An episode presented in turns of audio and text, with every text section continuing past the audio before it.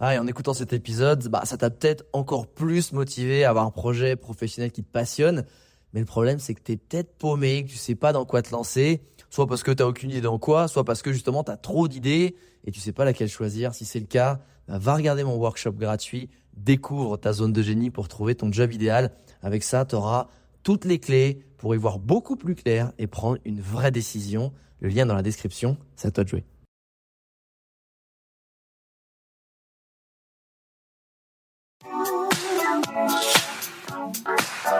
Les Entrepoteurs, c'est le podcast à la cool et sans langue de bois où j'invite un ami entrepreneur à partager tout sur son business. Prends un café et assieds-toi avec nous pour découvrir des infos qui normalement restent entre potes. Le but de ce podcast est de te montrer l'envers du décor de l'entrepreneuriat en toute transparence et honnêteté pour t'apporter un maximum de valeur ajoutée. Ici, on te parlera de productivité, de stratégie pour booster ton business, de création, de management ou encore d'optimisation des process. Et parce qu'être entrepreneur, c'est avant tout une aventure humaine remplie d'obstacles, on te partagera aussi les frustrations et les échecs. Rejoins le cercle des entrepreneurs si tu souhaites lancer ton business, faire décoller ton chiffre d'affaires, surmonter des difficultés professionnelles ou encore gagner du temps. Je m'appelle Alex Viseo, je suis coach et conférencier en personal branding et j'aide les entrepreneurs, CEO, freelance, indépendants, sportifs et artistes à promouvoir leurs talents pour se forger une e-réputation forte qui booste leur business. Aujourd'hui, je reçois Stanislas Gruot, un ancien trader de Genève qui, un jour, a eu besoin d'un métier qui faisait plus de sens pour lui et qui était plus aligné avec ses valeurs. Il a donc créé Explora Projects, une agence de voyage qui permet de vivre non pas des petites randonnées hors sentiers battus, mais des aventures dignes d'un vrai aventurier. Traverser un glacier en kayak ski, descendre un fleuve sur plusieurs jours en rafting, grimper en haut d'un sommet de 4000 mètres, explorer le Groenland en bivouac, et j'en passe. Dans cet épisode, Stanislas nous expliquera comment on crée une agence de voyage d'aventure quand on n'y connaît rien à ce secteur et qu'on a passé toute sa vie professionnelle derrière un bureau. Quelle a été sa méthode pour créer une boîte qui cartonne en dépoussiérant un concept un peu vieillot? Quelles erreurs il a commis en chemin et quelle est sa stratégie actuelle pour développer son activité? Ce sont tous les sujets que l'on va décortiquer avec lui. Maintenant, place au podcast et bon épisode. Salut Stan, comment ça va? Bah écoute, ça va super bien Alex. Ça va super bien. Je suis très content. Tu es la deuxième personne euh, que j'ai reçue dans mon précédent podcast qui tourne toujours. Hein, je t'emmène en voyage et que je reçois sur ce nouvel, sur ce nouveau podcast qui s'appelle Les Entrepoteurs. Parce que c'est pareil, j'ai repris un petit peu les stars de, je dirais, de la saison 1, que je reprends sur la saison 2 et surtout sur l'angle là qui va être sur l'entrepreneuriat. Et vu que tu as un formidable exemple euh, qui m'a beaucoup inspiré. Et je me suis dit ça serait génial de pouvoir exploiter euh, cette thématique bah, qu'on n'avait pas forcément euh, développée sur les côtés je t'emmène en voyage parce que c'était la thématique principale c'était le voyage. Là ça va être le côté entreprise entrepreneur. Pour bien que les gens comprennent d'où tu viens et comment t'en es arrivé à monter Explora Project est-ce que tu peux nous faire rapidement en quelques phrases ton parcours? Euh, qui est arrivé à Stan, euh, le, créateur de, Explora Project. Oui, bah déjà merci euh, de, de, me solliciter pour cette thématique-là. c'est toujours valorisant d'entendre qu'on est inspirant, mais moi j'ai pas particulièrement l'impression de l'être. En tout cas, on avance tête baissée dans nos convictions, mais on reparlera de ça. Et c'est vrai que c'est peut-être ça qui inspire. je crois que c'est difficile de passer à l'acte et de passer le cap. Et donc les gens qui font ça, se retrouve à être euh, pour d'autres inspirants. Mais bon, c'est des moments de vie. Il y a des moments aussi dans ma vie où je cherchais des sources d'inspiration. Je suis content pendant cette période-là, en tout cas, de l'être pour certains. Euh, alors moi, j'ai j'ai 33 ans, euh, bientôt deux filles. Je suis marié, j'habite à, à, Genève et nos bureaux sont aujourd'hui à Annecy. Et Alors, je pas fait, euh, c'est pas les petites annonces, hein. Tu, c'est plutôt le parcours professionnel.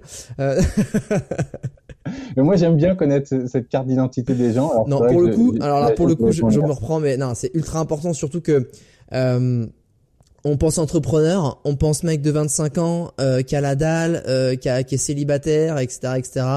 Sauf qu'en fait, on peut être une mère euh, euh divorcée, euh, femme au foyer et être une super entrepreneuse ou inversement père de famille. Donc euh, je te charrie un petit peu, euh, je t'envie presque un petit peu. Voilà, je te le dis, je te le balance, je t'envie, je t'envie presque. c'est vrai que je pense qu'il n'y a pas de règle et c'est important de choisir son moment dans la vie euh, et de se défaire un peu des modes et des modèles qu'on voit et c'est voilà, il faut choisir son propre moment. Et moi, si je devais revenir sur pourquoi je pense que pourquoi j'ai pensé que c'était mon moment. Euh, j'ai commencé euh, voilà euh, diplômé d'école de commerce euh, classique française comme beaucoup de gens et puis ou avec une formation à tout, à rien, on ne sait pas, mais en tout cas généraliste.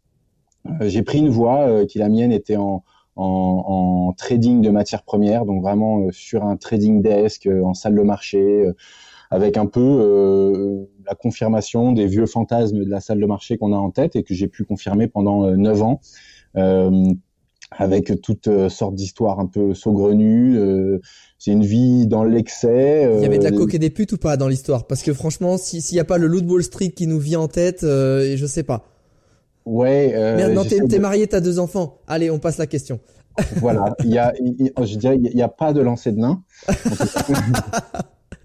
Euh, en fait, c'est une vie d'excès parce que c'est un métier excessif. Euh, et c'est globalement, euh, c'était un métier intense. Euh, je, je regrette pas cette phase-là euh, où, où j'ai appris à, à, prendre des décisions ultra rapides, à essayer de tout comprendre en étant expert de rien parce qu'il faut capter tout ce qui se passe sur la planète pour prendre des bonnes décisions dans ce genre de secteur, alors qu'on n'est ni économiste, ni expert en taux de change, ni expert en colza, en blé, puisque c'est ce que je traitais.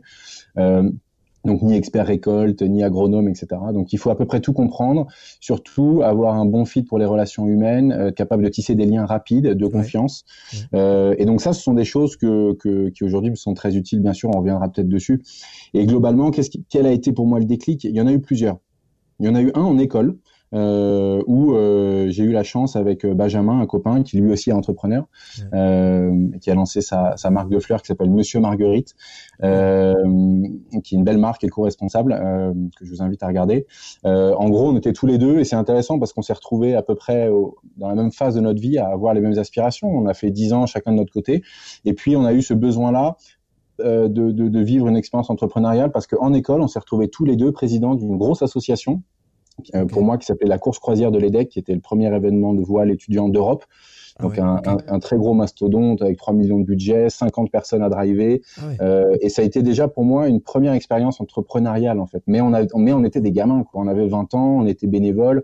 Euh, le soir, on buvait 8 pintes après les réunions. Euh, c'était c'était folklore en fait. Mais avec du recul, c'était super sérieux, super cadré dans les process, précis dans les, les missions de chacun, dans l'organigramme et dans euh, et dans le découpage des, des, des voilà des, des, compétences, des attentes, etc., qui sont des éléments clés, je pense, du succès d'une boîte dans à tout stade de développement, mais surtout au, au début.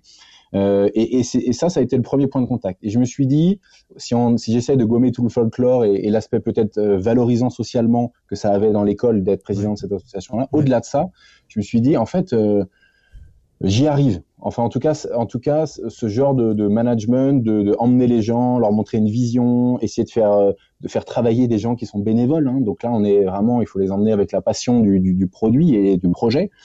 J'ai l'impression que j'y arrivais bien, quoi. Euh, et ça, et, et, et, des retours allaient dans ce sens-là. Mais je me suis aussi aperçu d'une chose, et je veux pas dire que c'est tout green, c'est que j'étais probablement pas capable de le faire tout seul parce que j'avais pas toutes les qualités pour le faire.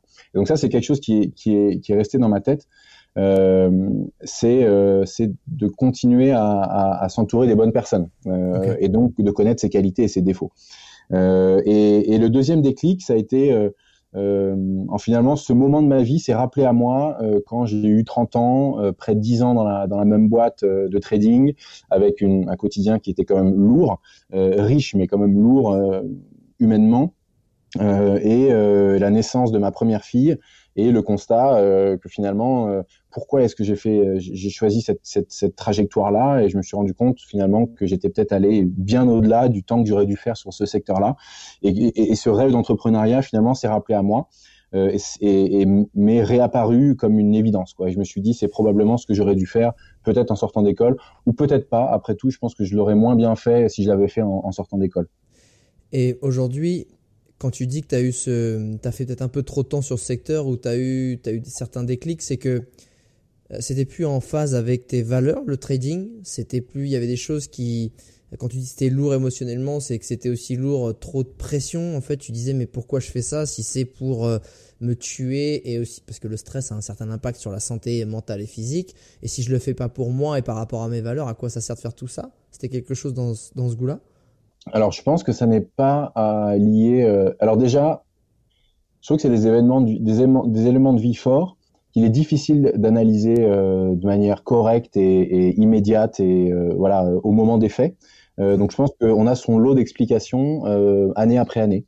Euh, et on est capable d'élaborer année après année avec le recul qu'on a sur ce qui s'est passé un petit peu plus. Alors moi, je vais te donner aujourd'hui mon retour à un an et demi, tu vois, à deux ans, ça reste assez, frais. Et je pense que c'est pas le stress parce que je suis allé rechercher aujourd'hui un environnement finalement qui est toujours stressant parce que on se met beaucoup de pression, je mets beaucoup d'ambition dans ce projet, je ne choisis pas la voie facile. Euh, on va revenir sur le mode de croissance et de développement par levée de fonds, etc. Un peu en grosse machine que je, que je lance. Donc je me suis pas euh, mis euh, en backstage en disant c'est fini la pression, je fais ma boutique agence à deux et puis on verra bien. Je me suis remis dans ce cycle-là. Donc ça c'est quelque chose qui m'excite et qui est, qui est un moteur. Donc ça n'est pas le stress, c'est d'un côté la méritocratie. Donc moi j'ai toujours fonctionné en le stress pour moi c'est un ratio acceptable si jamais euh, ou, si jamais à côté le, jugement du manager ou de la structure est méritocratique. C'est-à-dire qu'en gros, on peut supporter une dose de stress si on sait qu'à la fin, si on remplit l'objectif qui est ambitieux puisque stressant, euh, eh bien, euh, si on le remplit, eh ben, on sera jugé à cette juste valeur et, et, et, on sait ce qui nous attend et ça va être juste. Mais si on est toujours dans l'expectative et qu'il y, y, a un accord ou une dissonance, un désaccord ou une dissonance entre le résultat, l'objectif qui nous est fixé et puis euh, le comportement en face ou le, la rétribution, euh, c'est même pas forcément financier, c'est souvent d'ailleurs pas financier. Et, ben, et, s'il n'y a pas cette adéquation-là, euh, là on est dans un état de, de d'injustice. De, Donc euh, on peut dire, on peut avoir l'impression que c'est du stress, mais c'est un. Tu veux dire qu'en gros, quand on te demande des objectifs qui sont inatteignables et qu'on te blâme pour ça, en fait, il y a, y a une espèce de mal-être qui se crée d'injustice qui, en fait, tu dis, y a, y a, je comprends plus pourquoi je suis là ni pourquoi je le fais, et tu avais besoin en fait de te retrouver dans des conditions de fort challenge ou de fort stress, mais qui te stimulent, mais pour des choses qui font du sens pour toi et que tu sais qui, ont, qui vont avoir un réel impact positif euh, sur toi, euh, ton quotidien et ton business. Oui, voilà. Il y a, y a, y a euh, déjà pourquoi est-ce que je fais pourquoi est-ce que, euh, pour quelle rétribution, pour quel reward je fais une tâche. Donc ça, c'est valable en entreprise. Et quand à ce moment-là, c'est un peu comme tu as expliqué, mais c'est pas forcément un objectif inatteignable. C'est quand il y a un objectif qui est atteint et qu'on n'a pas la rétribution qu'on aurait dû avoir ou le, ou le remerciement qu'on aurait dû avoir et qu'on est dans une fuite perpétuelle en avant de bah c'est bien ok ça c'est bien c'est bon tu l'as fait ok bon on s'en fout allez maintenant regarde devant et c'est encore un, une autre pile et on sort jamais de cette, cette course en avant qui est épuisante et je crois qu'on a tous besoin de valorisation de valorisation euh, humaine, euh, sociale, financière. C'est je crois que c'est un mix de tout. Il y a rien qui prend le pas euh, sur, sur voilà, aucune dimension ne prend vraiment le pas sur les autres. Je crois que c'est un tout.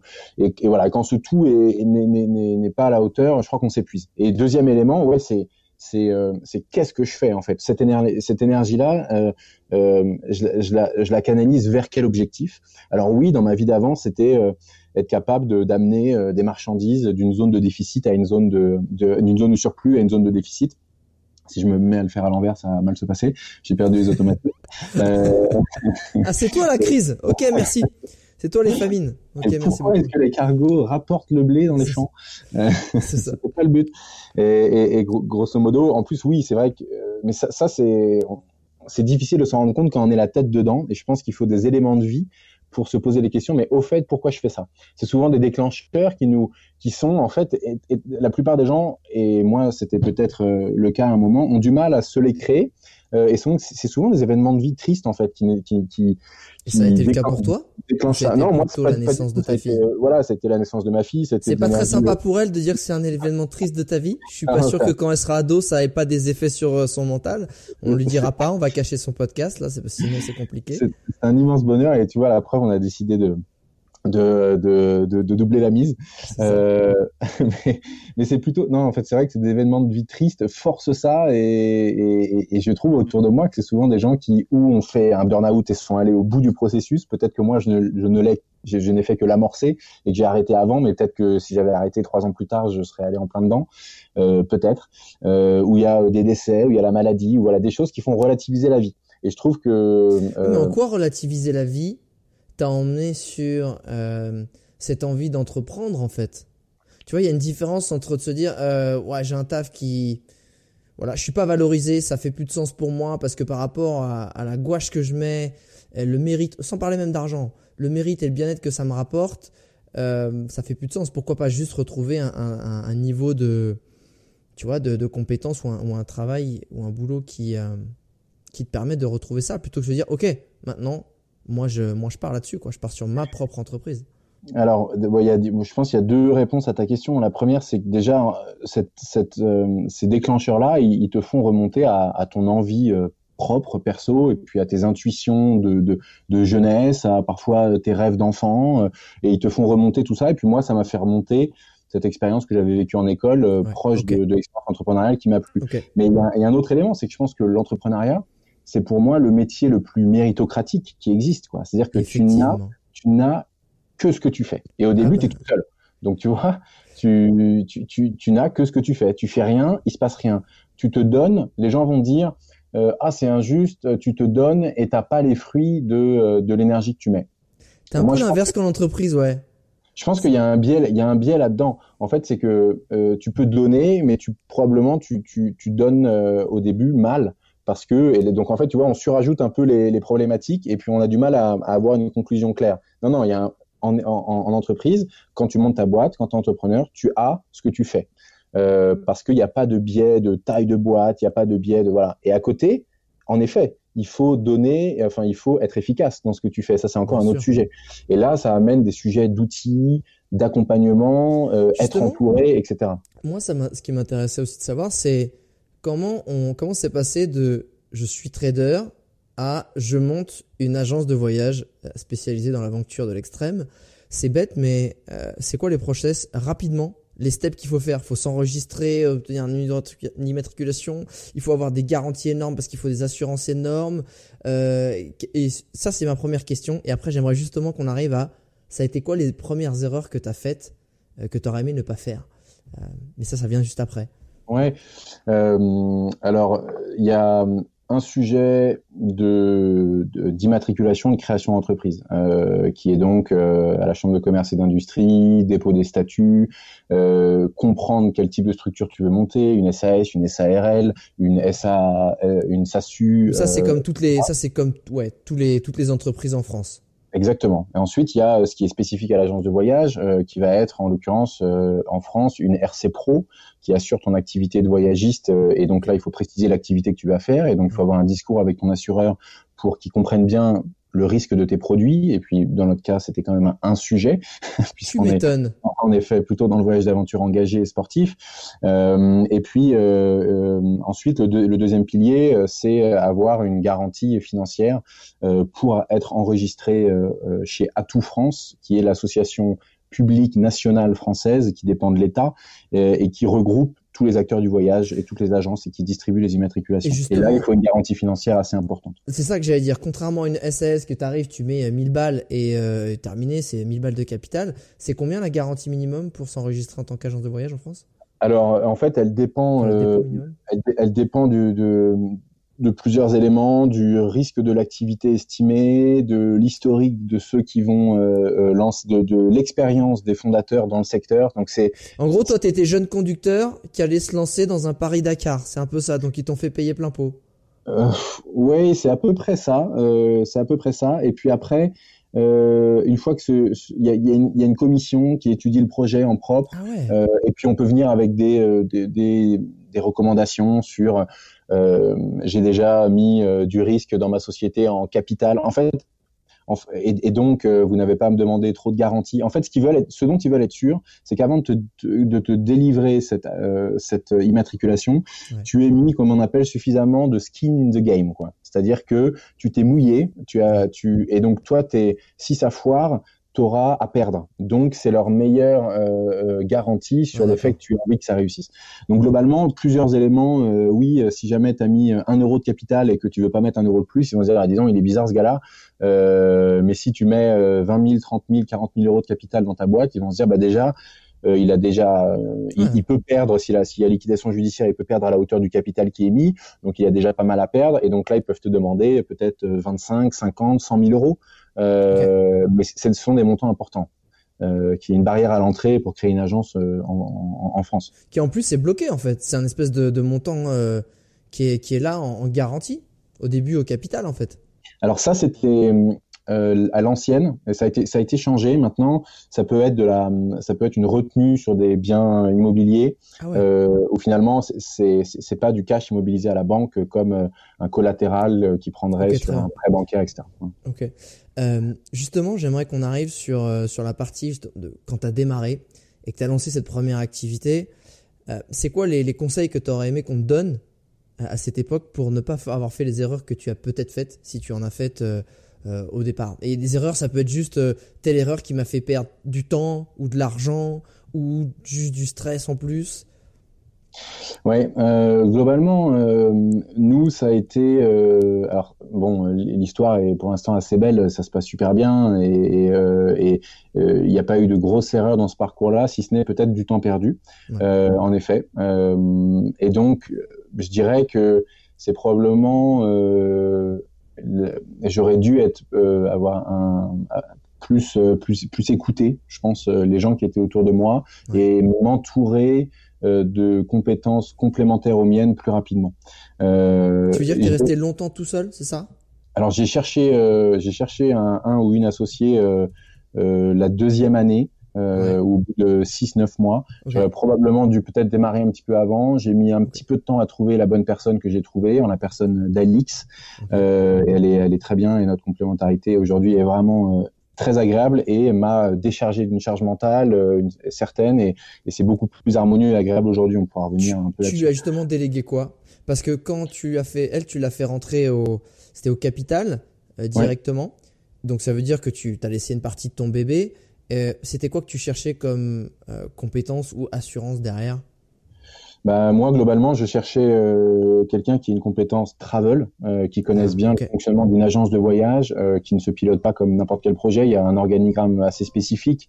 Il y a des, des, métiers qui sont très spécifiques au travel, de production de voyage, de, de, de, de service client, euh, de euh, sujet d'acquisition aussi online, euh, c'est-à-dire avoir euh, la bonne demande et finalement la, la bonne offre en face de, de, produits, la saisonnalité des voyages, etc. Donc des, des, choses qui sont quand même assez importantes quand on commence à avoir du volume, qui est important de bien maîtriser. Et, et Alix, qui a une expérience là-dedans, m'a fait gagner beaucoup de temps. Euh, Alix, c'est la, c'est la, c'est la fondatrice de Copine de Voyage, qui est une marque aussi à Annecy de voyage féminin trentenaire. Et, donc, elle a quitté cette aventure pour euh, rejoindre Explora il y a plusieurs mois déjà. Euh, et donc, c'est vraiment un, bel atout. Donc, c'est globalement, euh, au-delà de ça, c'est donc une compétence et puis c'est une complémentarité de tempérament. C'est-à-dire qu'on n'a pas les mêmes modes de fonctionnement et, la même manière de vivre une même situation. Et je crois que c'est assez important de, de, rechercher cette régularité de l'analyse euh, il n'y en a pas un qui s'enflamme et l'autre qui soit down euh, ou euh, deux down tout le temps ou deux qui s'enflamment tout le temps. c'est assez important d'être stable. On dit souvent dans, pour que pour qu'une idée ou en tout cas pour qu'une entreprise elle explose, il faut un visionnaire et il faut un technicien. C'est-à-dire qu'il faut quelqu'un. Ils prennent souvent l'exemple de Steve Jobs et Wozniak, c'est-à-dire que tu as celui qui a l'image en tête de où il veut aller et tu as l'autre qui va savoir exactement mettre dans les faits, en pratique, euh, cette idée. Et je pense que c'est super important pour euh, ceux qui sont dans l'entrepreneuriat et tout de suite qui cherchent à, à s'associer, de pas prendre quelqu'un qui a exactement la même vision que soi. Euh, je pense qu'il y a les mêmes valeurs, c'est important, mais la même vision, en fait, ça peut euh, avoir la même vision en permanence ne permet pas de s'auto-challenger à chacun et que du coup, comme tu dis, de se tempérer quand, quand il le faut. Est-ce qu'il y a eu d'autres euh, conseils ou erreurs que, enfin, des optimisations, si tu devais refaire le truc pour le faire encore mieux ce départ, tu le ferais euh, différemment ou tu ajusterais certaines choses? Euh, un peu dans la continuité de ce que j'ai dit, j'aurais cherché un accompagnement euh, euh, peut-être un petit peu plus rapide euh, auprès de. Alors, il y a énormément de structures en France, euh, des pépinières d'entreprise, des start-up studios, des accélérateurs, des incubateurs, voilà, des mots un peu ça, on entend, on entend beaucoup parler. ça sert à quoi concrètement en fait?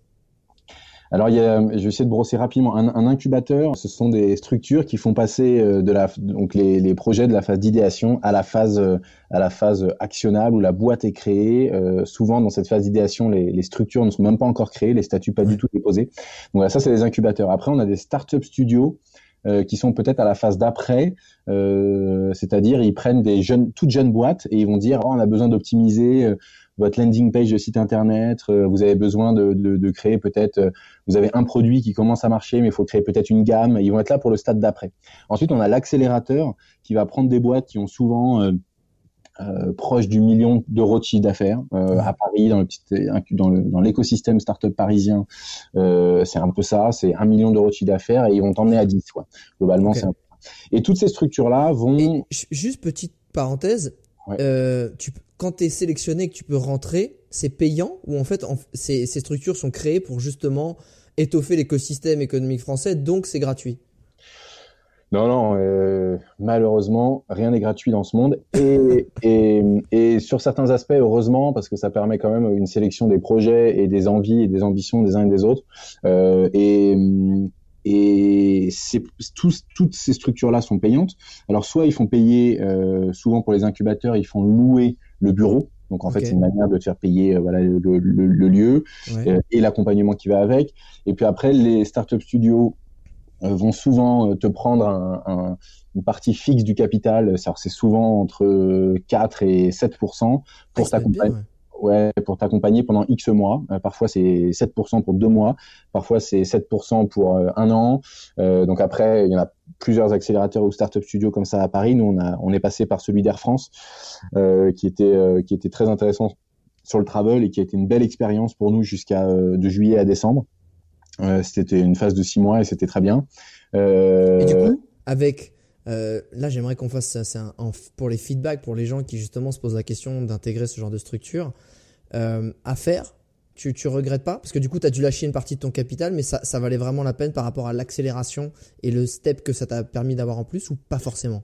Ouais, alors on a, on a rien dû lâcher, mais pour pas rentrer dans les détails, parce qu'en fait, le Startup Studio d'Air France a fermé. Euh, ah, cool. décision, décision de la, de la hiérarchie euh, au moment du changement de, bref. Admettons que ça, ça aurait été le cas de.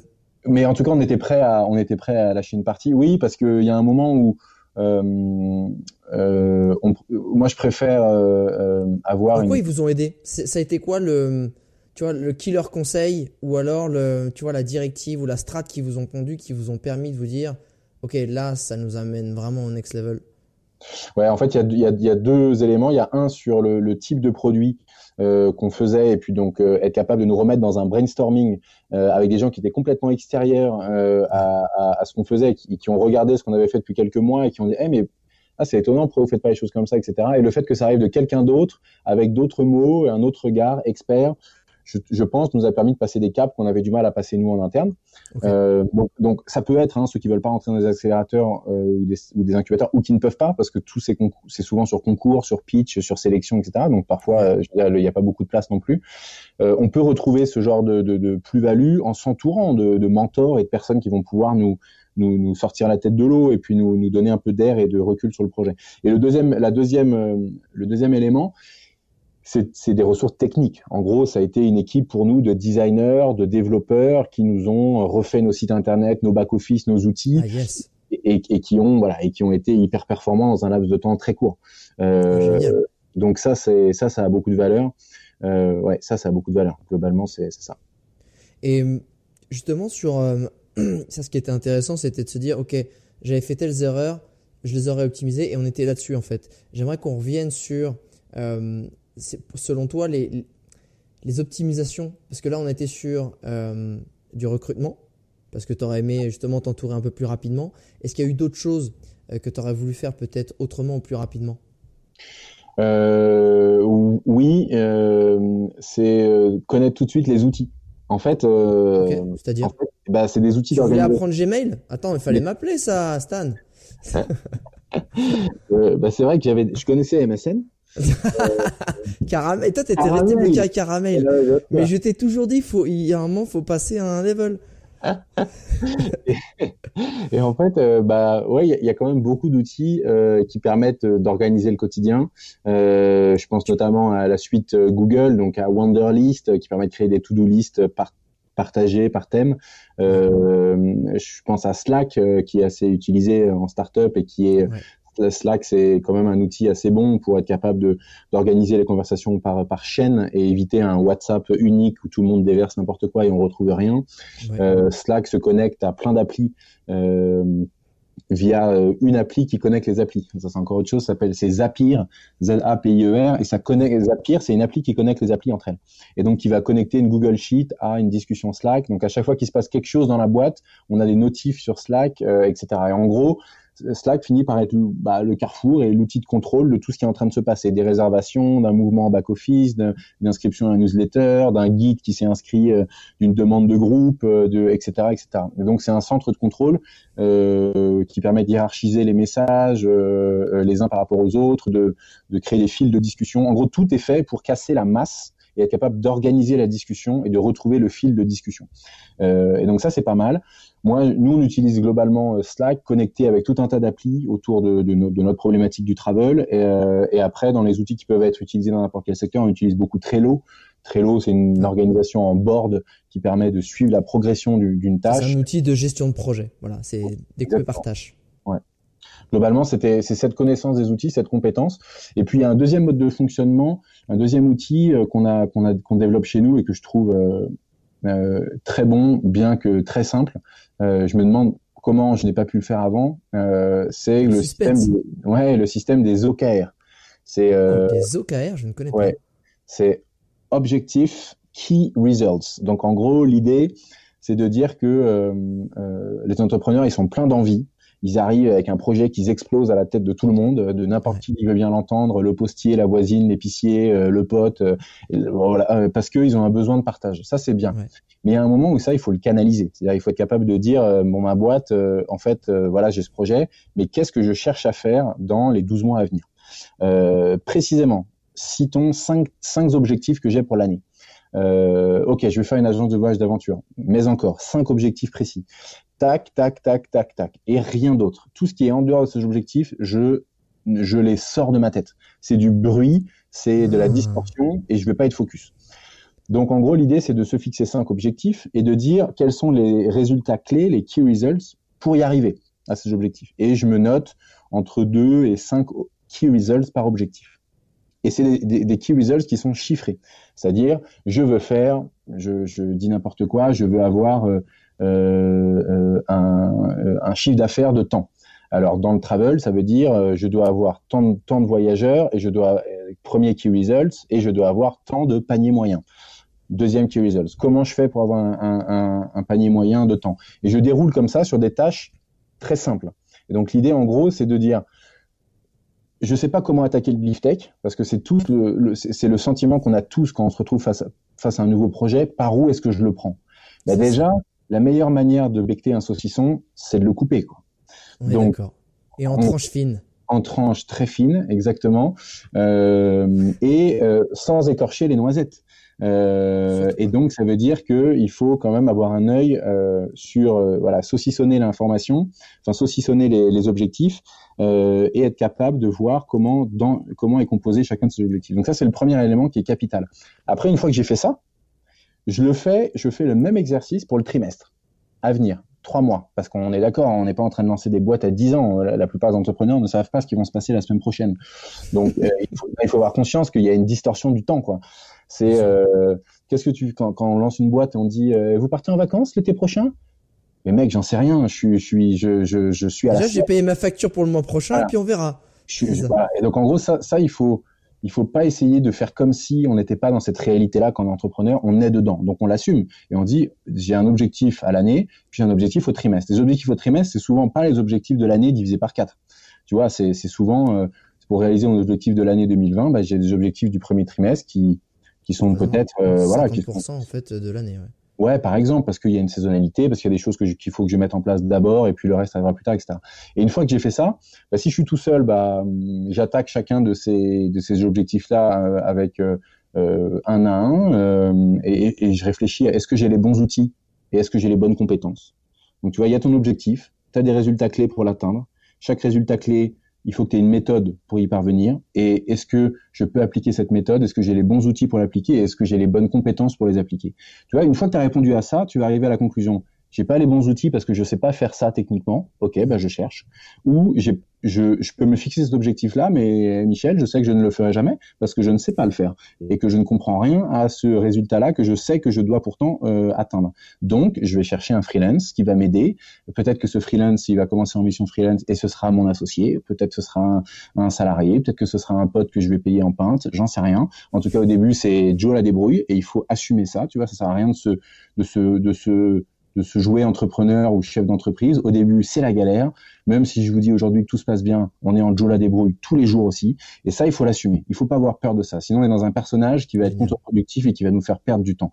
Donc, on galère tous, mais on galère avec le sourire parce que c'est cette force, c'est cette énergie-là et c'est cette, euh, c'est cette euh, euh, énergie créatrice de tous les jours qui, qui, nous a fait prendre cette décision. Alors, il faut pas en avoir honte. Et globalement, cette méthode-là, elle marche bien. Et il faut faire exactement la même chose tous les trimestres. Et en chaque fin de trimestre, je regarde les objectifs que je m'étais fixés pour le trimestre passé. Et je, je dis, voilà, mon objectif chiffré euh, de tant de clients, euh, je l'ai réalisé à tant de pourcents. Euh, et euh, j'essaie d'analyser pourquoi. Et je me refise l'objectif pour le trimestre d'après, et ainsi de suite, et ainsi de suite. Et ça permet une chose, ça permet de s'entourer des bonnes personnes et d'avoir les bons outils quand il le faut. Ça, c'est important. Ça permet de se rendre compte du progrès. Et donc, ça, c'est vachement positif parce qu'on se rend compte de tout ce qu'on a fait. On, on, se rend compte de tout ce qu'on a fait et on se rend pas compte de, on se rend pas, on, ne focus pas sur tout ce qui reste à faire. Et ça, je crois qu'il faut être en, en positive mood. Et ça, c'est un outil qui permet de le faire. Et on ne laisse pas filer le temps parce que quand on fait cet objectif-là, bah, je t'assure que on se dit, je suis à la moitié de mon trimestre, je devrais avoir fait la moitié de mon objectif. Et ça permet toujours de savoir où on en est. Et quand on se retrouve dans un, dans un bocal, en fait, si tu veux, la différence entre le salarié et l'entrepreneuriat, c'est Nemo, quoi. C'est l'aquarium versus l'océan. Tu es dans ton aquarium, c'est facile, tu fais des tours à pleine balle et tu dis regarde comme je vais vite, regarde comme je vais vite, j'ai fait 17 tours minutes. Ok, sauf que t'avais, c'était facile de faire le tour. Tu avais la structure auquel tourner. Tu avais, la paroi. Quand tu es dans l'océan, il y a tout qui est possible. Tu peux te faire bouffer, tu peux, tu peux, il peut se passer plein de choses. C'est beaucoup plus excitant, mais il faut que tu sois capable quand même de te construire ton cadre. Euh, et donc cet outil-là, cette méthode de travail-là le permet. Donc nous, c'est ce qu'on fait chez Explora et on détaille cette méthode-là on fait les objectifs d'Explora 2020, ceux du T1 2020, et euh, après euh, les objectifs de chaque département, du service client, du sales, de la prod, du dev, euh, du market online, du market offline, etc. Et donc tous les objectifs de tous les départements concourent à l'objectif commun. Et donc, on, tu vois, on, on déplie cette méthode personne par personne dans la boîte. Et tout le monde sait comment il va pouvoir contribuer au pot commun. Et ça, c'est quand même, tu permets une traçabilité entre ce que je fais moi et le résultat de la boîte. Et ça, on le perd dans les grandes structures souvent. Et je crois que c'est la richesse même de l'entrepreneuriat qu'il faut arriver, cette vision-là et cette envie et cette, euh, et cette puissance créatrice et entrepreneuriale, il faut que l'entrepreneur fondateur soit capable de le transmettre dans chacun de ses salariés. Parce que si tu arrives à avoir une boîte qui grandit avec cette culture-là, tu vas avoir d'un seul entrepreneur à la base, tu vas avoir deux, trois, quatre, cinq, dix entrepreneurs. Et une boîte qui grandit avec cette énergie créatrice de l'entrepreneur, elle est hyper puissante euh, et elle est hyper, elle vit dans son monde. Et ça, je crois que c'est important. Je, je, ne connaissais pas cette méthode et là tu viens de me mettre euh, des paillettes dans les yeux. Je suis un grand fan euh, des objectifs euh, chiffrés, quantifiés et datés dans le temps parce que c'est prouvé et reprouvé que que ce soit en développement personnel, en business, en résultats sportifs. Il n'y a que comme ça finalement qu'on atteint les meilleurs résultats. Euh, mais c'est vrai que le découper euh, en années, en tâches, en trimestres et le redécouper derrière avec euh, des key figures à atteindre, c'est c'est super puissant, je pense. C'est vraiment super puissant. J'aimerais qu'on revienne sur ce que tu as mentionné rapidement. C'était peut-être d'ailleurs un peu avant qu'on commence l'enregistrement, mais sur ta technique de faire croître la stratégie de croissance d'Explora. Parce que faut pas oublier que tu es euh, sur, bah, d'un côté, c'est souvent ce qu'on dit aux entrepreneurs, trouve ta niche. Mm. Toi, tu as trouvé ta niche. Je pense que tu étais un trader qui était, euh, tu avais besoin de retourner à, tes, à ta source, à ce qui te faisait vibrer, c'est-à-dire euh, bah, les, le, sport, l'exploration, la découverte. Et tu te dis, bah voilà, je vais monter une boîte qui fait ça et qui va emmener des gens réaliser des exploits, des découvertes, des aventures euh, sportives, humaines et, et de découverte. Euh, mais c'est une super niche. Je pense qu'on le rêve tous au fond de nous, mais entre le pas d'y rêver et de le faire, il y a, y a, un pas. Il faut trouver ces gens-là. Ça a été quoi ta stratégie de salut, je suis Stan, Joe la débrouille dans mon bureau où j'ai peut-être même pas de bureau à je suis dans un incubateur euh, à Annecy spécialisé sur l'outdoor et qu'en plus j'ai l'impression qu'il y a des très gros projets dont on va aussi reparler euh, qui vont arriver pour toi. Ça a été quoi ta strat? Par étape. Tu vois ouais, par, étape, c'est d'abord se demander à quel besoin, tu vois, monter une boîte pour monter une boîte ou, ou bah, ça fonctionne pas. En gros, l'idée, c'est déjà de répondre à un pain, tu vois, qu'on dit du marché, donc à un besoin du marché, un, un souci que le marché a, améliorer la vie des gens euh, ou améliorer un problème qu'il y a sur la planète. Globalement, n'importe quelle boîte qui fonctionne doit, résoudre, doit résoudre Et c'est quoi le, la, la, douleur, le problème que, que Réseau Explora? Bah, Nous, c'est euh, globalement être un acteur euh, euh fort euh, du, du, voyage durable. dans un dans une ère où le où, on a une massification de, de, du tourisme et malheureusement aussi du tourisme d'aventure qui est censé être le plus green et qui est très loin de l'être donc c'est globalement une manière responsable euh, de voyager. Donc ça a trait au type de voyage qu'on fait. Euh, nous qui sont, euh, enfin des voyages qui sont éphémères, donc on les propose un certain nombre de fois. et puis après on change d'endroit pour pas surexploiter un endroit de la planète. Tu vois, donc ça c'est déjà comprendre dans quel environnement on va, pourquoi est-ce qu'on le va, quel impact est-ce qu'on a. Euh, et puis après, il se trouve que c'est en autonomie d'énergie, de nourriture, euh, c'est euh, à, pied ou avec des animaux, tu vois, à cheval ou en chien de traîneau, mais c'est pas motorisé. On consomme on a une utilisation la plus raisonnée possible de l'avion, et c'est un gros sujet qu'on est en train de, de, de, tacler et auquel on est en train de s'attaquer. Euh, donc globalement, c'est euh, arriver à, à aller vers un tourisme qui est plus responsable et qui est plus dur et qui, est durable. Ça, c'est important. Euh, et c'est faire, faire enfin, réaliser l'impact qu'on a sur la planète et l'impact qu'on a sur les gens, la faune et la flore. Globalement, c'est aussi euh, offrir des expériences qui soient uniques. Euh, globalement, dans la manière dont le voyage euh, aujourd'hui est construit. On a un réceptif dans un pays qui va assembler des prestations, euh, qui va euh, assembler un voyage qui, qui, lui a été commandé par un gros tour opérateur, qui fait rentrer les voyages de plein de réceptifs dans un catalogue, et puis on a une agence de voyage qui va vendre le catalogue du tour opérateur. Grosso modo, c'est un peu à l'ancienne comme ça. On a trois types d'acteurs qui se partagent chacun une, une, marge et qui globalement en fait se partagent le même produit, tu vois. Et donc on finit tous, on finit tous par cette structure-là. Tant que les agences vendent des produits de tour opérateur et tant que les tour opérateurs passent tous par les mêmes réceptifs locaux dans un pays donné, on finit tous par faire les mêmes voyages aux mêmes endroits, au même moment. Et alors, le problème, il commence là, en fait. Et, donc, l'idée d'Explora, c'est d'être l'acteur unique qui va directement du guide et du savoir-faire terrain opérationnel au client. Euh, alors, ça veut dire avoir euh, plein de compétences en interne pour euh, vendre, trouver des clients, assembler opérationnellement sur le terrain toutes les expéditions. Donc tu vois, c'est il y, a, plein de difficultés et de, problématiques qui vont en face de ça. Et donc le business model d'Explora, c'est ça. Donc c'est offrir des expériences qui soient uniques. Euh, Est-ce que... tu peux, ah, je te coupe, mais moi qui les connais un peu, fais-moi un petit name dropping des petites expériences qu'on peut vivre avec Explora Project. Fais-nous un peu rêver, envoie-nous des, Fais-moi, mets, des paillettes dans ma vie, Kevin. Vas-y. non, c'est par exemple, euh, euh, on a une, nouvelle expé qui est euh, qui est la traversée de la de l'Écosse de la rivière la Spray, donc s'appelle Canoë and Whisky. Donc c'est du canoë où on va. Ah, déjà ça sonne bien. C'est une bonne punchline, ça, canoë whisky on, va, on va camper près des distilleries, puis on rencontre les gars, et puis on apprend ce qu'ils font, on apprend leur vie, leur tradition, et tout en faisant tu vois du sport, en, étant à la belle étoile et en se dépassant. Donc ça c'est vraiment c'est vraiment cool.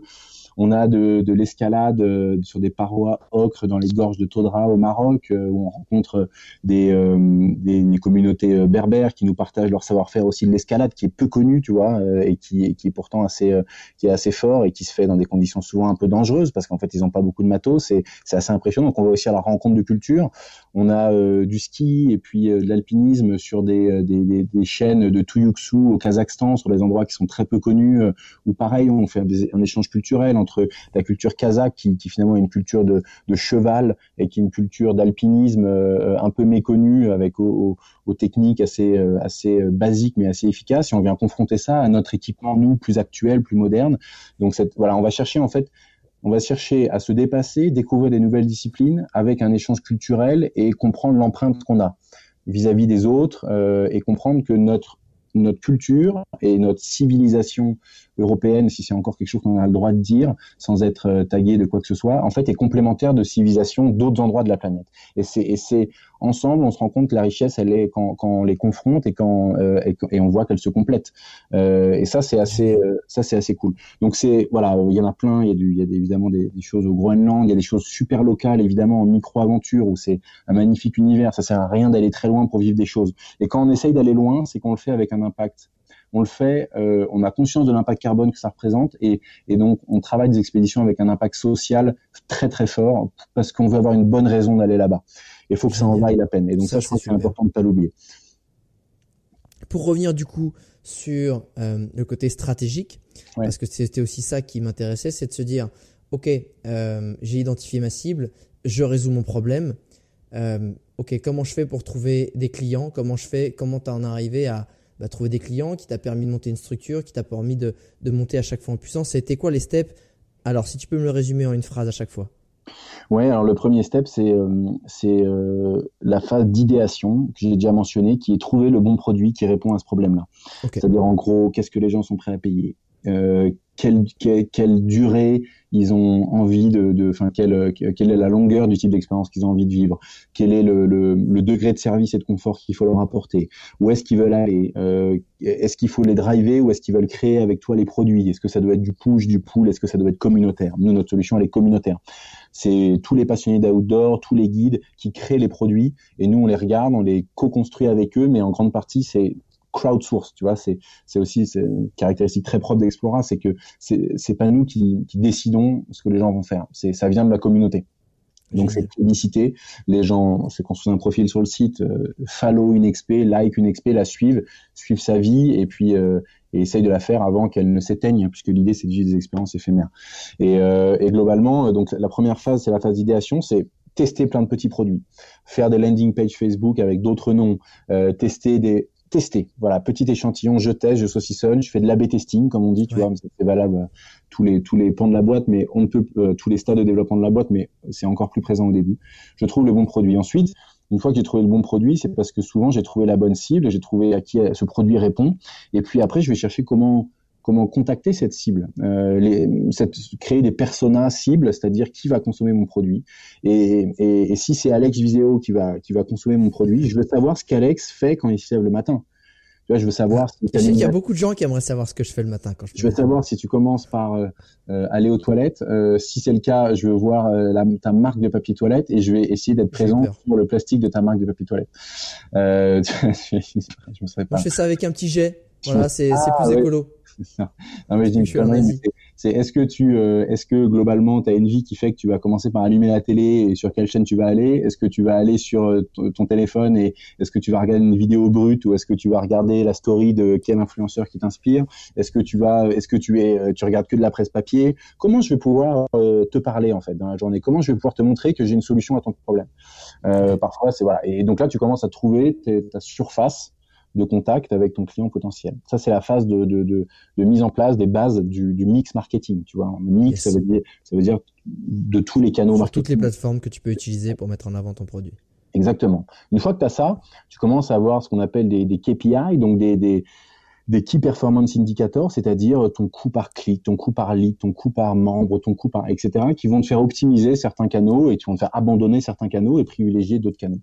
Et une fois que tu as fait ça, ben, tu construis ton business model et tu te dis euh, à, euh, à quel euh, montant d'acquisition est-ce que mon business est rentable?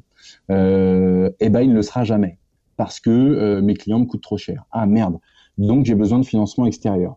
Mais est-ce que si je trouve ces clients maintenant, ils vont financer une rentabilité plus tard? Oui. Ok. Donc je fais un prêt bancaire parce que aujourd'hui, euh, ce prêt bancaire va, va, me faire un peu de trésor et je vais pouvoir euh, euh, faire de l'acquisition online ou pour du textile, je vais pouvoir acheter un stock et le vendre après. Ok, ça, ça fonctionne.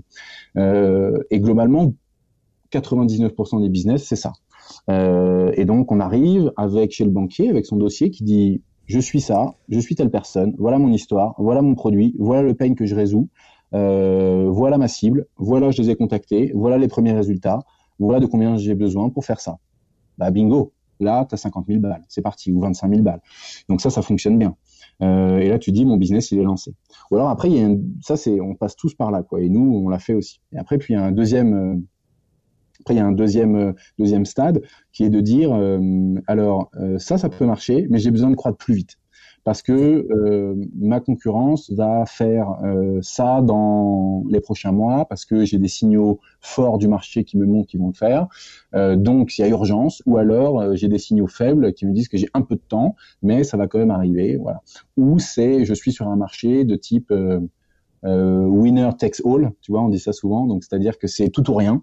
Donc, il faut envahir parce que j'ai pas l'idée du siècle parce que euh, ouais c'est cool ce que je fais mais c'est pas révolutionnaire. Donc euh, il y aura pas de la place pour 10 acteurs euh, ça a été un peu euh, ça, a, ça, a, été un peu Uber sur le le le, le, ou Airbnb. le quoi ou, ou Airbnb ouais. Exactement. Ils sont arrivés, ils ont tout pris. Et après, à partir du moment où ils sont trop chers, on voit qu'il y a plein d'autres acteurs qui arrivent et qui ont un service qui est tout aussi bien. Mais c'est juste qu'ils n'ont pas eu les mêmes moyens au début pour avoir une acquisition aussi massive que les, les primo, ces primos acteurs. Si on est dans ce deuxième cas de figure, on va se dire, OK, donc j'ai besoin de lever des fonds parce que la banque va jamais me prêter autant d'argent que dont j'ai besoin. Tu t'es euh, retrouvé dans cette situation? Bah nous, on s'est retrouvé dans cette situation, on est dans cette situation, on est en levée de fonds en ce moment, on close une levée de fonds en ce moment, euh, dont je peux pas particulièrement euh, encore dévoiler le montant, mais euh, qui est important.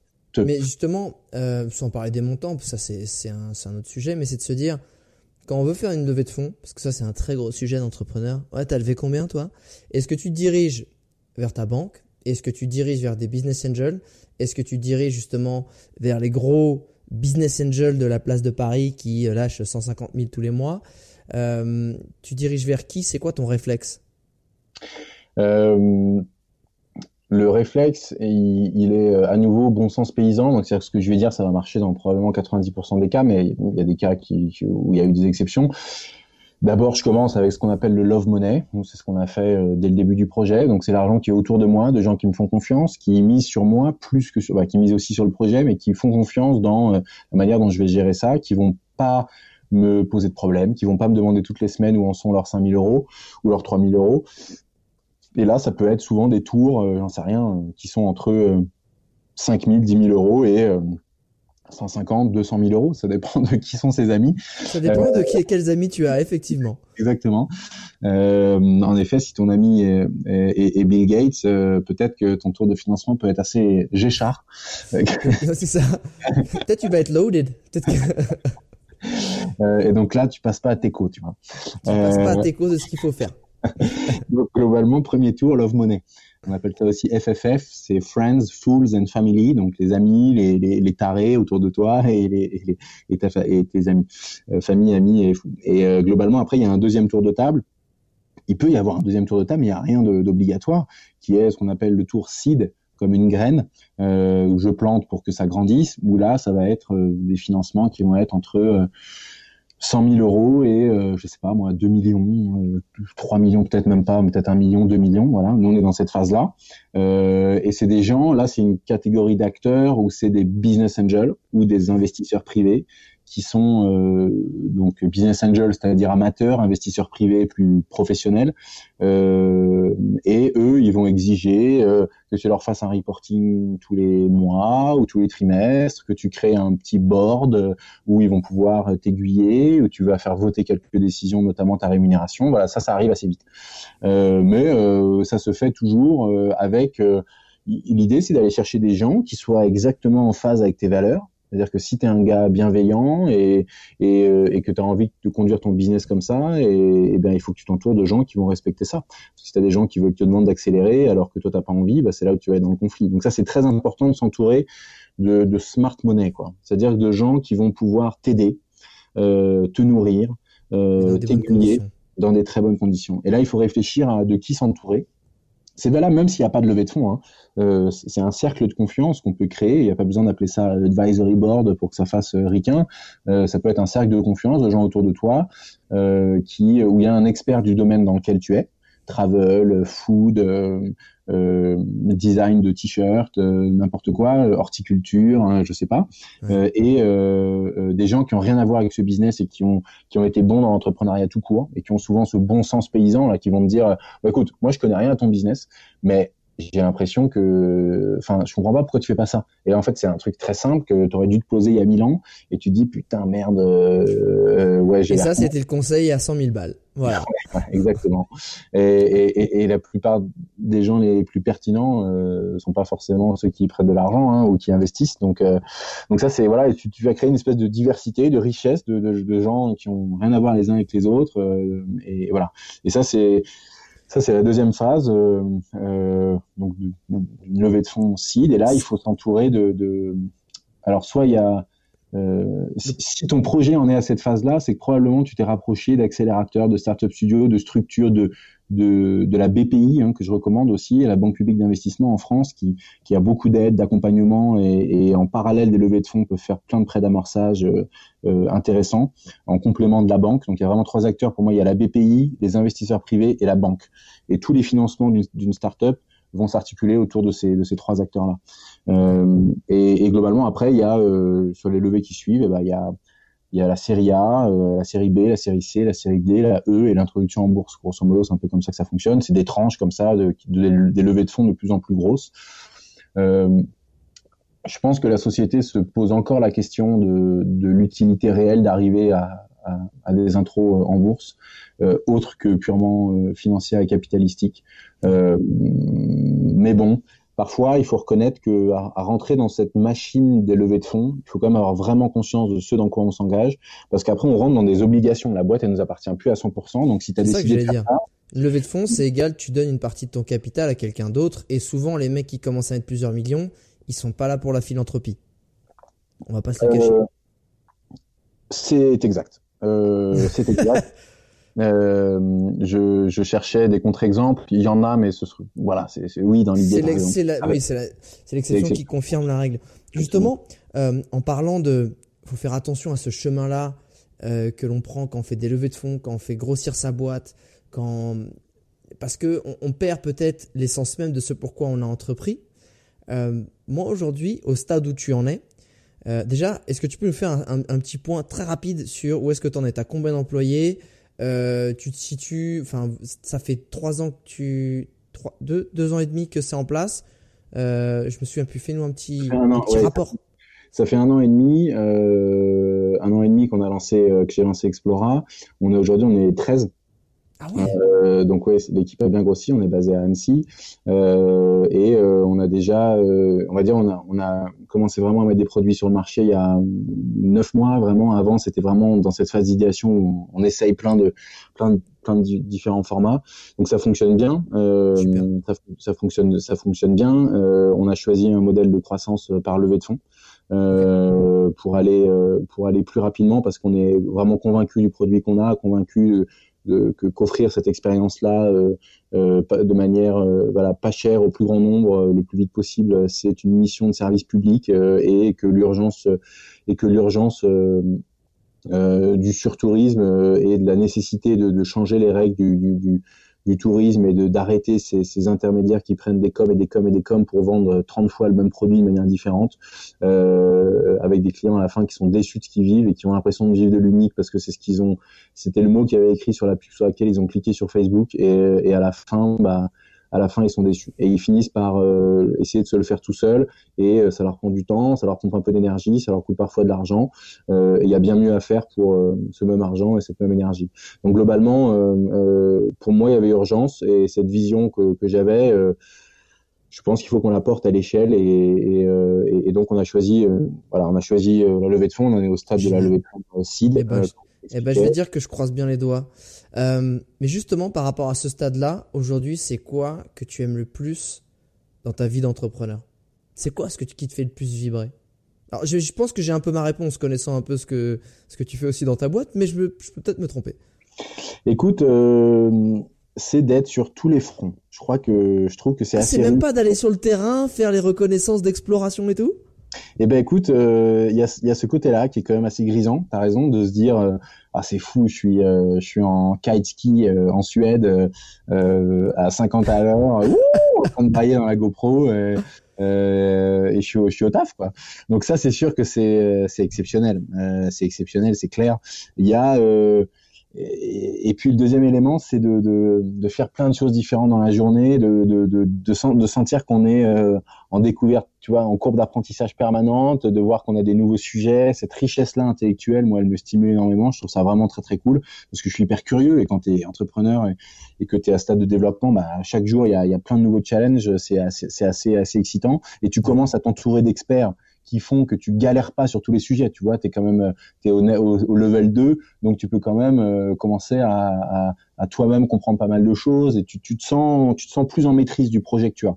Donc ça c'est grisant parce que je trouve que ça fait quelques mois que je sens plus en maîtrise de cette boîte qui est plus ni un fantasme, ni une angoisse, ni euh, un rêve, ni euh, ni un, un, vague. Voilà, je sais ce que c'est, je sais les enjeux, c'est précis, je sais comment en actionnant tel levier on aura ça, et ça c'est quand même assez riche. Et le troisième élément, c'est euh, c'est d'embaucher des gens, quoi, des jeunes, euh, des, des, ah des filles et des mecs cool qui euh, c'est leur taf quoi. En gros, ça les fait bouffer quoi. Et, ils kiffent ce qu'ils font et, et de pouvoir l'offrir à, à 12 personnes aujourd'hui en plus de moi, bah ça c'est carrément cool. Et ça je l'avais pas trop mesuré en fait. Et, et, et on a reçu chez Explora 1300 candidatures en, en 12 mois. alors qu'on n'est que 12 dans l'équipe, tu vois. et globalement, euh, je trouve ça hallucinant. Euh, j'ai fait un post sur LinkedIn là-dessus euh, avec quelques témoignages qu'on a eu. en fait, je crois qu'Explora vient un peu cristalliser c'est un peu l'emblème du changement de vie, tu vois. Alors c'est peut-être moi qui l'incarne euh, sur certains aspects, mais quand même, on est dans le, on est dans le transformation travel, le green travel, le slow travel, les projets à impact, euh, plus tourné vers l'outdoor, tu vois. On est à la croisée de, de, de, beaucoup de dynamiques actuelles de la société, et ça, euh, on a des gens qui ont des tafs de malades installés, euh, ils gagnent très très bien leur vie, euh, mariés, plusieurs enfants, et ils sont prêts à faire un changement de vie complet pour partir à Annecy, diviser leur salaire par quatre et tout. Et je trouve ça hallucinant. On est euh, donc en fait, on, on, se rend compte aussi de, de, de vibes et de, et de, de l'âme de fond qu'il y a dans la société. Voilà, et ça c'est c'est venu à moi plus récemment. Euh, et maintenant, quand j'ouvre un poste euh, et quand je sais que ouais, on va pouvoir l'ouvrir parce que on a le budget, on pense que ça va le faire et que voilà, bah, je suis super content. En fait, je, poste ce, job-là sur LinkedIn ou autre plateforme, mais là, je suis super content parce que je sais que ça peut changer. Alors, je veux pas m'emballer non plus, mais je crois que ça peut changer un peu la vie de quelqu'un. Et ça, je trouve ça trop cool. Je, suis entièrement d'accord avec toi et je pense que c'est le vieil adage qui est dit, redit, vu et revu, mais seul on va plus vite, ensemble on va plus loin. Et en fait, le ensemble on va plus loin, c'est parce qu'en fait, on en, ça donne envie d'aller plus loin. C'est ce que ça te nourrit en fait. Tu crées un espèce de cerveau collectif, une énergie supplémentaire qui est incroyable. Et je voudrais juste qu'on revienne sur euh, un thème qui me tient particulièrement à cœur et que tu as abordé euh, très rapidement. c'est tout ce qui va être personal branding, qui va être e-réputation, présence sur les réseaux sociaux. Est-ce qu'aujourd'hui ça a un impact sur Explora Project, sur le, sur la présence, sur le top of mind des gens, sur peut-être le développement de ton business model, de, de créer des réservations. Oui, non. Et ce que j'aime bien, c'est que je l'axe vraiment sur le côté personal branding parce que euh, je pense que toi, tu es vraiment, euh, tu as un personal branding fort qui représente ta société parce que tu représentes l'âme et les valeurs de ta société par, le changement de vie que tu as eu. Et que au-delà de partir à l'aventure, c'est ce côté genre, ok, cette vie-là me convient plus pour les raisons qui, qui me sont propres je vis autre chose, je me reconnecte à moi-même et tu as, une belle histoire à raconter. Mais est-ce que cette belle histoire, tu t'en sers euh, sur, en termes de personal branding pour Explora? Et si oui, de quelle façon? Alors, euh, je crois que tu as raison sur un point, c'est que euh, les projets, ils, doivent être incarnés souvent. et, Ouais, et, les gens euh, ont besoin de, de, de consommer euh, des marques et de s'attacher à des marques qui ont un purpose, tu vois, qui ont un but sur la planète. Et souvent, c'est lié à l'expérience du fondateur euh, parce que c'est lui au début qui incarne la boîte. Ça, les gens le sentent, ils sentent quand c'est faux, ils sentent quand c'est vrai.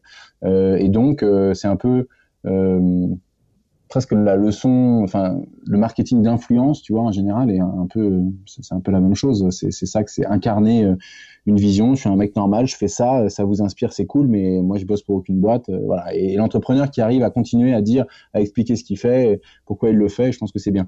C'est vrai que je pourrais le faire, on me le dit beaucoup. Je pense que je le fais pas beaucoup en fait. Euh, Aujourd'hui, peut-être par manque de temps parce que ça prend du temps. J'aimerais, j'aimerais le faire davantage. J'ai plein de choses à dire et je suis content que tu vois, tu me donnes ce micro ouvert aussi parce que ça me fait du bien de me poser moi-même ces questions et prendre le temps. En fait, j'ai vachement de choses à partager, j'ai vachement de choses à vivre. Je le fais en one-to-man avec des gens qui me posent des questions sur LinkedIn ou sur Instagram ou sur Facebook. Euh, je le fais beaucoup et je prends le temps. Euh, peut-être faudrait que je trouve un moyen de le faire plus à l'échelle, tu vois, comme on dit, de scale, de scaler ce, cette, ces ressources-là pour plus expliquer, faire peut-être des vidéos tuto où je raconte un peu ce que je fais, pourquoi je l'ai fait et pourquoi on prend ces décisions-là dans Explora et comment moi j'ai évolué.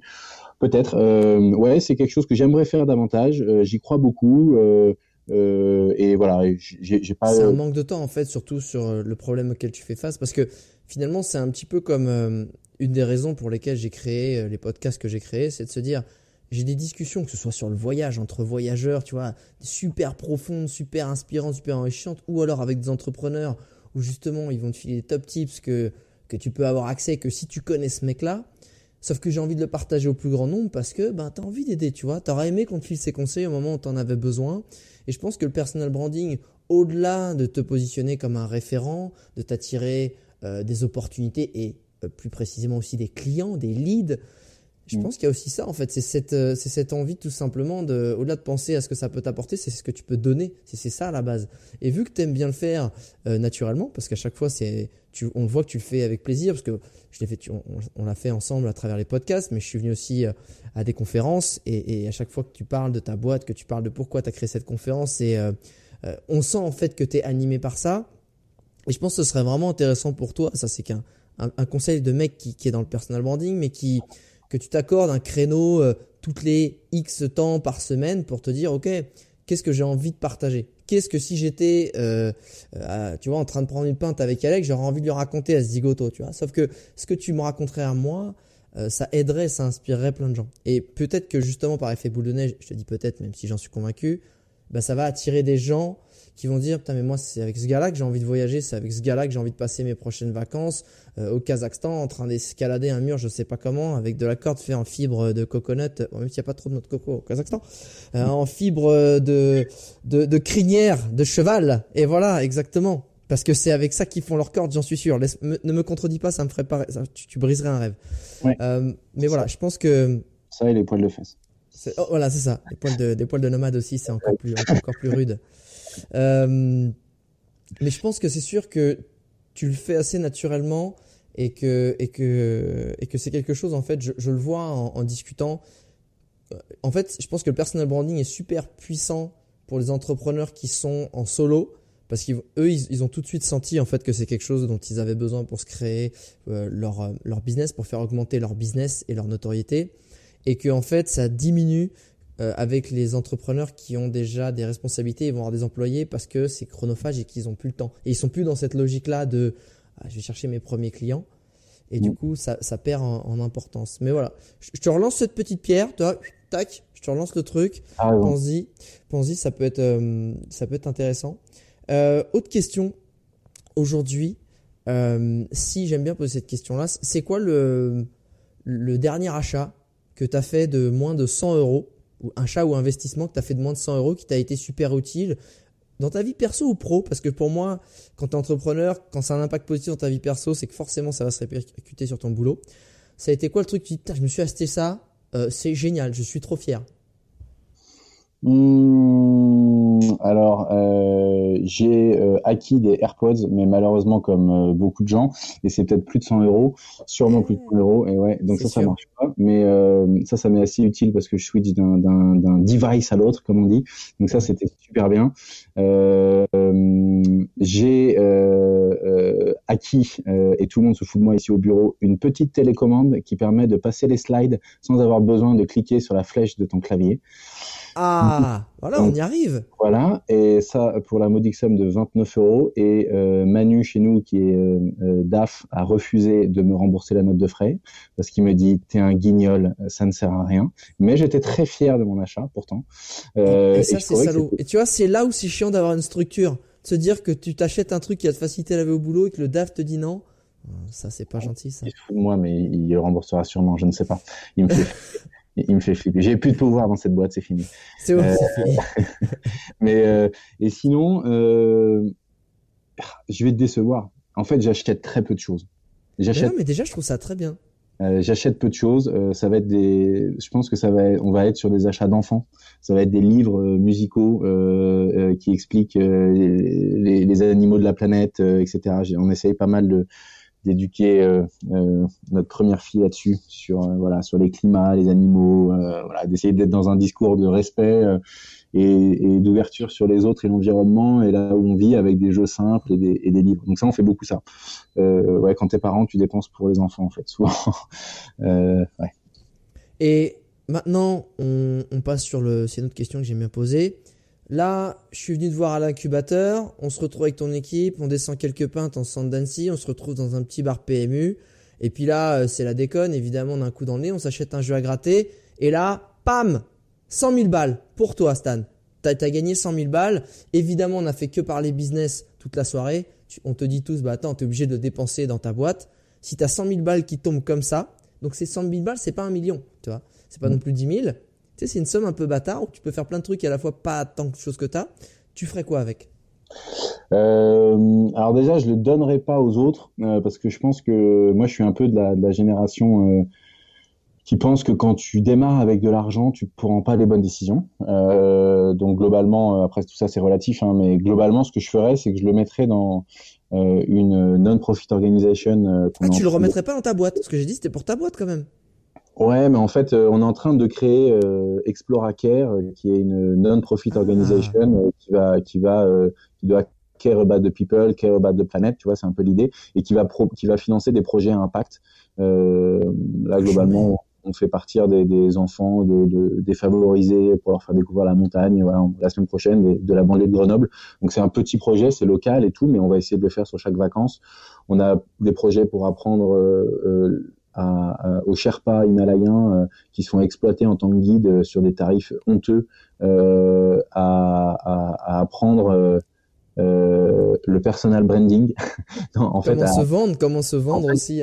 Comment faire de la photo et de la vidéo parce que c'est des gens qui, qui, peuvent avoir accès à des endroits de la planète magnifiques et la, la plupart de, de nous, euh, euh, on est incapable d'aller là où ils vont avec, avec le matos qu'ils peuvent porter, étant donné leurs conditions physiques, et, euh, et, de valoriser ça pour des expéditions, des voyages.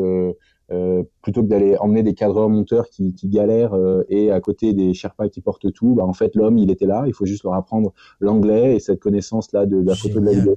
Donc ça c'est le genre de, de, de mission, c'est même pas des expéditions, c'est des missions euh, qu'on va qu'on va qu'on monte pour les prochaines semaines. Et il y aura un départ pour cette mission là où bref en septembre. J'aime beaucoup ça parce que comme on dit aussi le, vieux proverbe, je suis très proverbe aujourd'hui.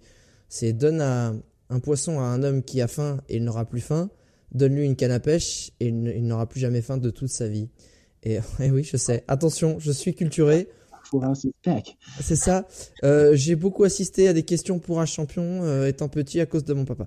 Un, indice chez vous. Un indice. un indice chez vous. Et là, c'est parti. Et toi, tu comprends pas. Et toi, tu comprends je suis euh, dans les dernières questions que, que j'ai envie de te poser.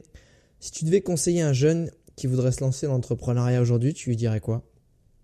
Euh, d'être sûr qu'il ne le fait pas par effet de mode. Mais j'aurais pas dit ça il y a quelques temps, mais je trouve qu'il y a quand même beaucoup de projets, euh, c'est vrai, beaucoup de gens qui s'écoutent euh, dans des projets et qui sont en fait le but de leur vie, c'était d'intégrer un accélérateur, un incubateur, un truc, et puis quand on se retrouve dedans, ils sentent que finalement, ça, ça, il y a peu de concret derrière, ils se sont un peu lancés vite et voilà, il y a, il y a un peu un effet de mode. Donc ça, faut faire gaffe. Donc ce serait juste euh, être sûr qu'ils ne font pas partie de ce, wagon-là. Et puis sinon, c'est euh, se faire confiance, euh, euh, écouter les autres et, surtout mm, se connaître. En gros, quand on lance dans, cette entreprise-là, entrepreneuriale, il faut connaître ses qualités, connaître ses défauts, savoir ce qu'on pourra faire et savoir ce qu'on ne pourra pas faire. Et ça, c'est important. Ça, c'est important. Donc, c'est trouver des manières de mieux se connaître. Il y a le temps qui permet ça. Euh, mais bon, euh, un peu incompressible par définition, euh, l'expérience. Mais il y a aussi des tests. il y a des tests qu'on peut faire en ligne ou, qui peuvent être faits par des centres. il y a des tests MBTI, il y a des tests de couleur de personnalité pour savoir qui on est et donc de, de quel de quel de quelle personnalité autre ou de quel type de tempérament on va avoir besoin de s'entourer pour avoir une complémentarité. C'est marrant ce que tu dis, c'est un, un des premiers steps que je fais faire en coaching que je coach en personal branding, c'est euh, le premier step, c'est qui suis-je vraiment? Et notamment, je leur fais faire le test du MBTI. Moi, je suis ENTJ. C'est quoi? ENTJ. Eh ben Ouais. écoute, on a le même profil, figure-toi. Voilà. Oh putain, je le savais. Ah putain, mais c'est pas les plus faciles, c'est les plus chiants ceux-là, hein, les NTJ. Ouais. Euh, donc je leur fais faire ça, je leur fais faire l'ikigai aussi en, en profondeur. Donc c'est, euh, je t'encourage à le faire l'ikigai. I K I G A I, c'est japonais. Tu verras, c'est assez puissant aussi, même si je pense que toi t'as trouvé. euh, ça s'appelle, ça veut dire raison d'être, ta joie de vivre.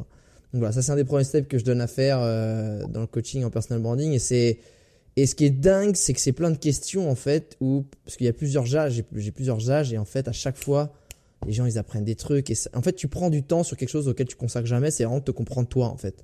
Ouais. Euh, tu- et ça c'est très puissant. Dernière question, Vas-y. je mets un roulement de tambour, voilà, on boit une petite gorgée de thé. Euh, si aujourd'hui tu devais euh, définir ta mentalité d'entrepreneur en une punchline, une citation, une phrase de ta création, ce serait laquelle?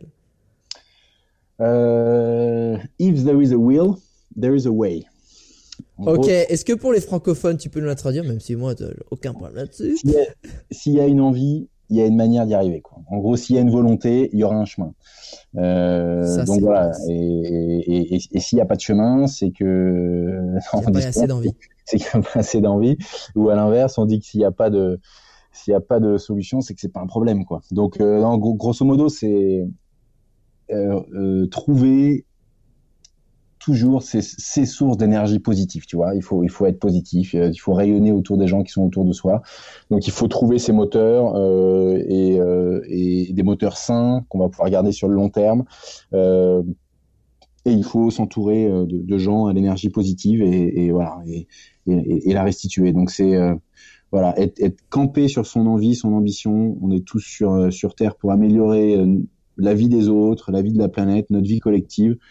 L'entrepreneuriat, ce n'est qu'un moyen d'y parvenir. Euh, il se trouve que la société trouve en ce moment que c'est noble, euh, mais c'est probablement parce que l'entreprise à côté n'a pas su euh, euh, répondre à toutes les envies des salariés. Mais euh, donc, ça n'est qu'un moyen de remonter une entreprise euh, depuis le début avec vraiment, euh, avec vraiment des, des, des valeurs euh, qui nous sont propres. Voilà, mais c'est rien d'autre. À la fin, ce sera une entreprise. Euh, donc, il faut pas euh, trop dissocier les deux. C'est juste un early stage, et donc c'est le moment d'y d'y mettre les meilleurs ingrédients et, un maximum de valeur.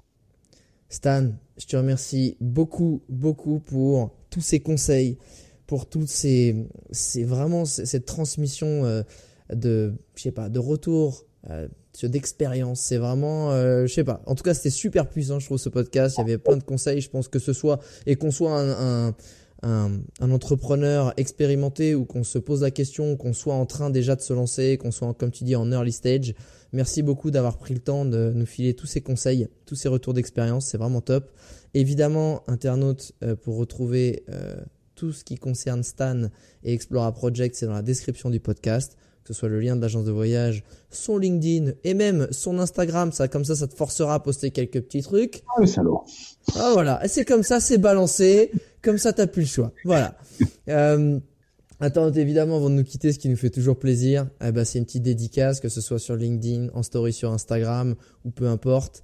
Euh, des- et surtout, ce qu'on préfère, c'est de, c'est une dédicace dans les lieux où tu es en train d'écouter le podcast, que ce soit euh, dans les embouteillages, en train de faire ton footing, ta vaisselle, en réunion, on sait pas. Tu vois, tu fais genre, euh, t'es en train d'écouter un truc, sauf qu'en fait, c'est un podcast et ça, ça nous fait plaisir ou en amphithéâtre. Ça, c'est pas bien, mais bon, on se fait chier aussi. Bref, petite dédicace, ça fait toujours plaisir. Stan, je te remercie beaucoup. Je te souhaite euh, une validation de ta levée de fonds et tu m'enverras un petit texto quand c'est fait. Et en tout cas, euh, bonne réussite et merci encore. Merci Alex. Est-ce que je peux passer euh, 10 full Je peux passer une case dédiée Vas-y, euh, tu sais quoi, envoie. Vas-y, on a, on a encore le temps, mais rapide, hein, parce qu'après, faut qu'on passe la pub. Ouais, Je voulais remercier euh, tous les potes de tous les potes de non je voulais euh, non juste euh, petit hommage final à ma femme finalement euh, je crois que voilà, moi j'y arrive là je parle tout seul mais derrière voilà on sait que derrière chaque beau projet qui se fait il y a des des, des gens dans l'ombre. Donc hommage simple rapide et mais puissant à celle qui fait que tout cela est possible aussi. Et tu sais, c'est marrant, mais c'est des questions qui d'habitude j'essaie de poser aussi euh, dans ce podcast. C'est l'impact qu'a euh, ben, ta vie d'entrepreneur sur ta vie euh, perso. Et, là, il y a eu tellement de, trucs super intéressants que j'ai pas forcément eu le temps de poser. Et je suis très très content que tu fasses un clin d'œil à cette partie-là, parce que je pense effectivement, et ça faut pas le négliger, que l'entrepreneuriat c'est pas juste 7h, 20h, même si c'est ou même 8h, 18h c'est quelque chose qui prend du temps tout le temps et du coup ça peut envahir la vie personnelle et que si on n'a pas quelqu'un à côté de soi qui est solide ou qui est prêt à comprendre, c'est compliqué. Big up à ta femme. Rappelle-moi son prénom s'il te plaît. Constance. Constance, eh, Constance, on te fait un sacré béco parce que pour le supporter le Stan, bravo. Euh, on fait un béco à tes deux filles aussi et bravo pour mener toutes ces, belles aventures de front, c'est très inspirant. Ciao Stan, merci beaucoup. Ciao.